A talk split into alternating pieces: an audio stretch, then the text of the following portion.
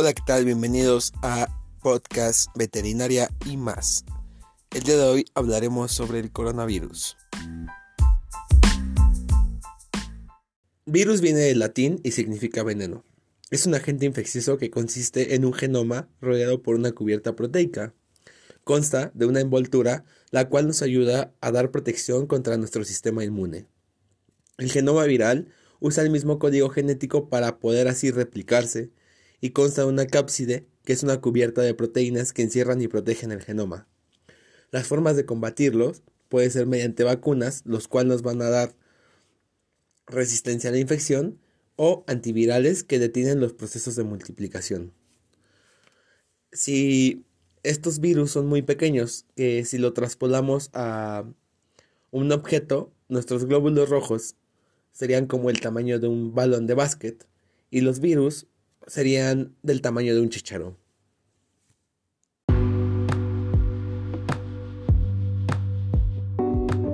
Ok, a continuación eh, pondremos una canción de Sofía Tucker. Eh, ella ha destacado con su música de electrónica y escuchémosla por favor. Después de esto regresaremos con nuestro tema coronavirus en México. Algo importante es que China dijo que tenías que abandonar a tus perros y gatos. Entonces la OMS, la Organización Mundial de la Salud, está siguiendo de cerca el proceso de la evolución de la epidemia provocada por este coronavirus. Dentro de las tareas que está llevando es la divulgación a través de redes sociales sobre cómo actúa este nuevo virus, cómo se transmite y cómo prevenirlo. Debido a que este brote, como sabrán, se originó en un mercado de mariscos y animales vivos de Wuhan. La principal hipótesis es que este virus mutó y saltó de los animales a las personas. A esto lo conocemos como una zoonosis. Se ha señalado que hasta el momento no hay evidencia de que los animales de compañía, como son perros y gatos, puedan estar infectados por el virus y además puedan transmitirlos.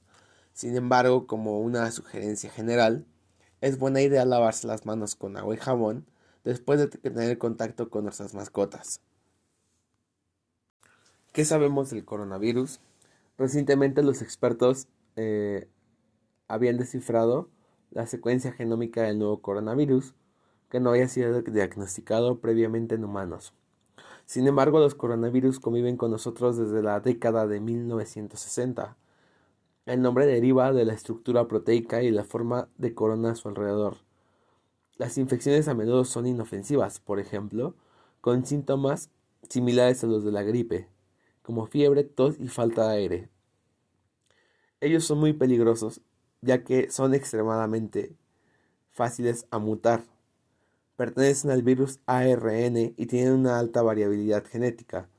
Esto significa que es fácil para ellos infectar una amplia variedad de especies, dando como resultado que los virus causan enfermedades muy graves que incluso pueden provocar la muerte.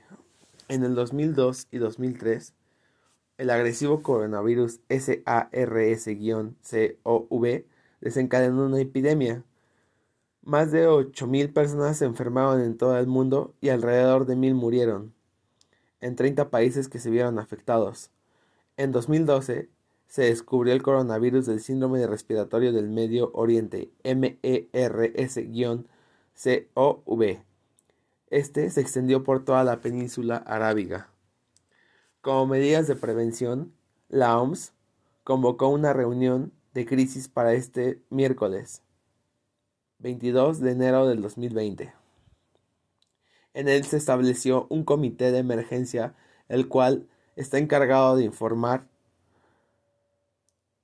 así como incluir medidas de cuarentena en controles fronterizos y establecimientos en centros de tratamiento especial y restricciones en viajes internacionales.